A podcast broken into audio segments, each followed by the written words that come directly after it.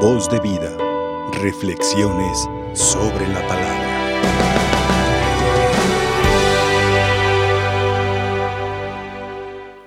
Hemos escuchado, queridos hermanos, este texto que nos regala la carta, el libro de los reyes, que no es otra cosa sino una descripción de el milagro este que Naamán es el beneficiado de, de esta intervención divina. Me gustaría que pudiéramos ir parte por parte de este texto, porque en el fondo de este texto que hoy es muy bello, para empezar, Naamán es el general del ejército de Siria. Goza de gran confianza y de gran cariño de su rey. ¿Por qué? Porque Naamán fue el que volvió la paz a Siria, defendió al rey, y por eso es que el rey le tiene grande estima. Y resulta que cuando es este, esta, esta batalla, a la hora de que se ha ganado una batalla, pues ellos, los que ganaban, se tenían que, eh, se llevaban todos los tesoros de donde se ganaba. Y entre los tesoros también cargaban con las mujeres. Y en el, motín iba una mujer que se da cuenta que está enfermo, Naamán, y le dice, yo sé quién te puede curar. Esta palabra llega a Naamán y luego esta misma palabra eh, Naamán le comunica al rey y el rey, como está agradecido con Naamán, se ve espléndido y le dice, pa pronto te voy a hacer, te voy a hacer una carta, se la vas a llevar a, al rey, al rey, y, y, esta carta, al rey de Israel, le vas a llevar esta carta y, y le vas a llevar este regalo de ofrenda. Emprende el viaje y cuando llega le entrega, se encuentra con aquel rey y para empezar, oh sorpresa, el rey de Israel se sorprende, se enoja y incluso dice el texto que se rasgó la vestimenta como un signo de, escándalo, como diciendo, ¿de dónde acá yo soy el intermediario de Dios? Pero lo que, lo que él no se da cuenta que también esto le llega a Eliseo. Y Eliseo le dice, mándamelo, mándamelo porque es necesario que el mundo se entere que en Israel hay un profeta. Naamán va con, con Eliseo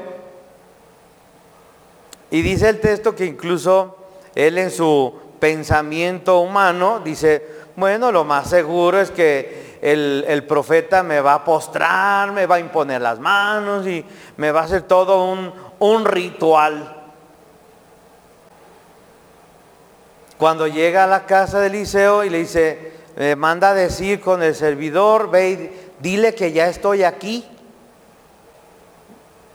Creo que Eliseo lo que ya le manda, le manda el recado, le devuelve el recado y mira, mira, ve y dile que se vaya y se lave, que vaya y se lave siete veces en el Jordán. Pero le mandó el recado, así como una abuelita, ¿verdad? Que le dice, tómate un tececito de hierbabuena y con eso te, te, vas a sanar de la barriguilla ya. ¿verdad? No, hombre, Namán se, se llena de coraje, como dice, tanto recorrido, tanto caminar, todo lo que ha pasado, mi rey intervino y todo esto. No más para eso. Y se regresa enojado. Pero qué bueno que en el caminar Siempre en, nuestro caminar, siempre Dios pone gente prudente que nos dice, en el caso de Naaman, uno de sus servidores le dice, mi Señor, dice, si, si el profeta le haya pedido a usted que hiciera algo más difícil, lo haya hecho. Si lo único que le está pidiendo, lo único que le está pidiendo es que, dice, Padre mío, si el profeta te hubiera mandado una cosa muy difícil, ciertamente la habrías hecho. ¿Cuánto más si solo te dijo que te bañaras y quedarías sano? Y estaba enojado Namán, pero la prudencia de este servidor lo llevó al Jordán y recibió la sanación. Hablando del sacramento de la reconciliación, en este tiempo de cuaresma que es bellísimo este tiempo, es tiempo de purificación, es tan fácil quedar purificados, muy fácil hago mi examen de conciencia, busco al confesor, le digo mis pecados, me absuelve y ya. Ya quedó todo. Pero si mi actitud es esa actitud de arrogancia, porque Namán pareciera que es un arrogante, entonces pareciera que lo primero que antes de purificarle, antes de sanarle la lepra, antes de sanarle la lepra, Dios tiene que sanar su prepotencia, su ego. Y listos, porque el ego, el ego mata virtudes, el, e, el ego mata cualidades, el ego mata carismas, mata dones, te deja sin nada, el ego. ¿Cómo me voy a confesar con ese es hasta más pecador que yo.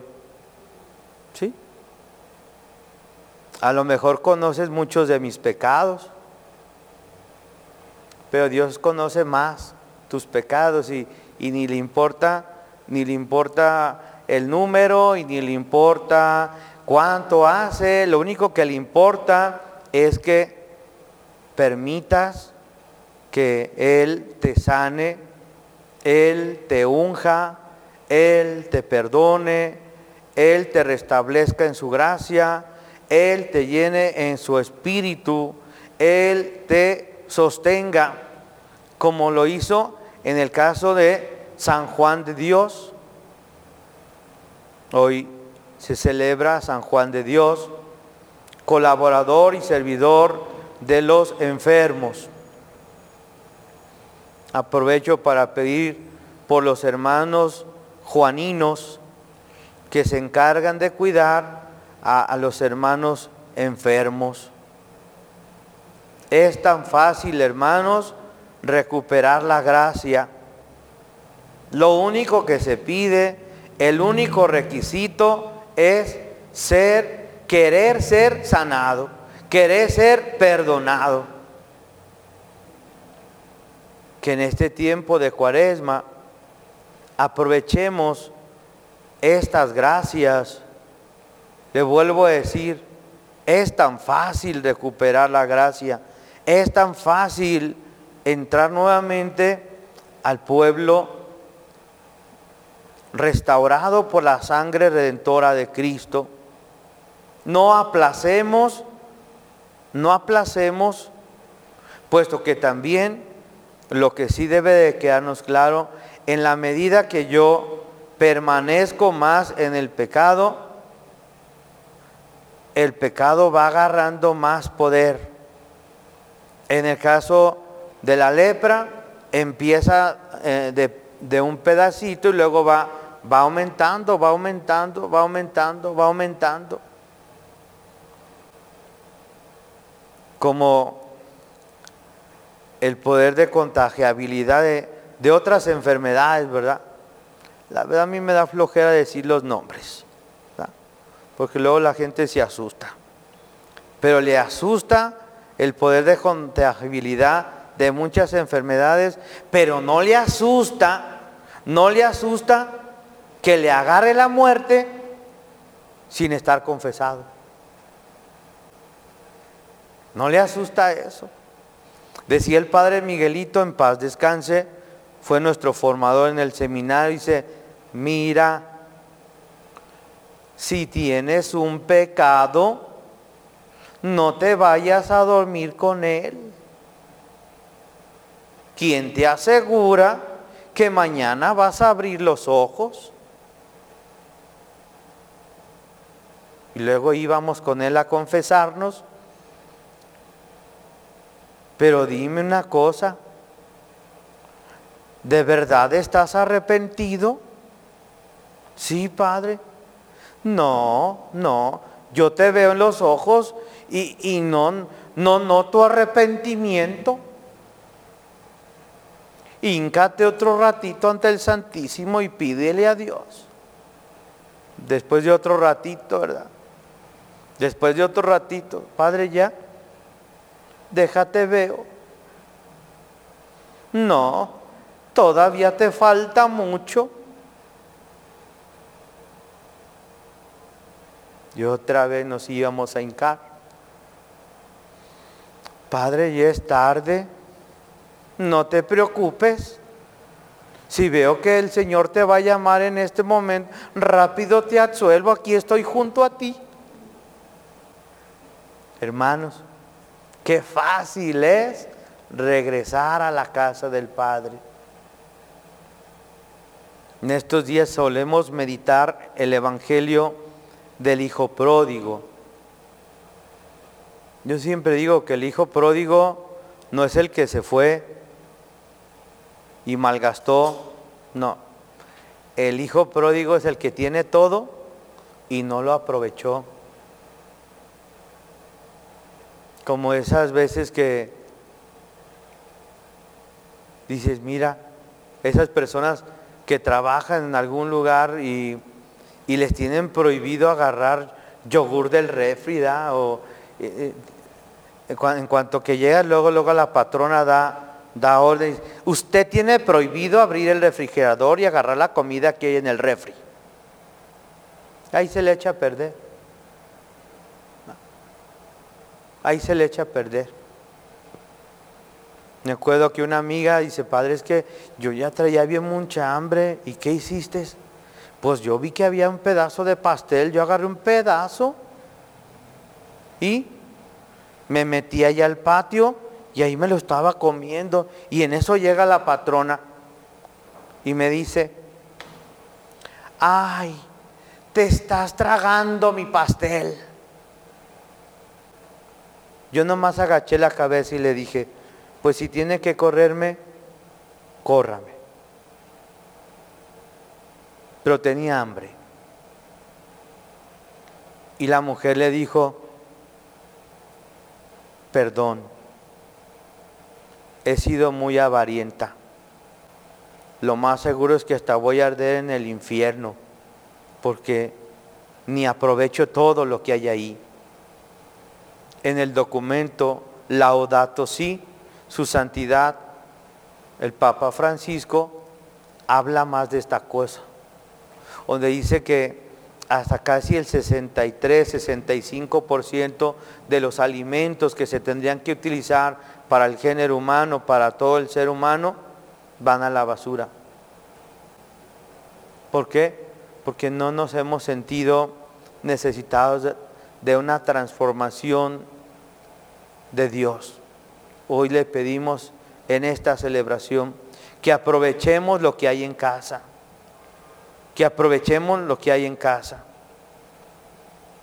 Y así esta señora le dijo, a partir del día de hoy, tienes derecho, tienes derecho a comer lo que hay en casa.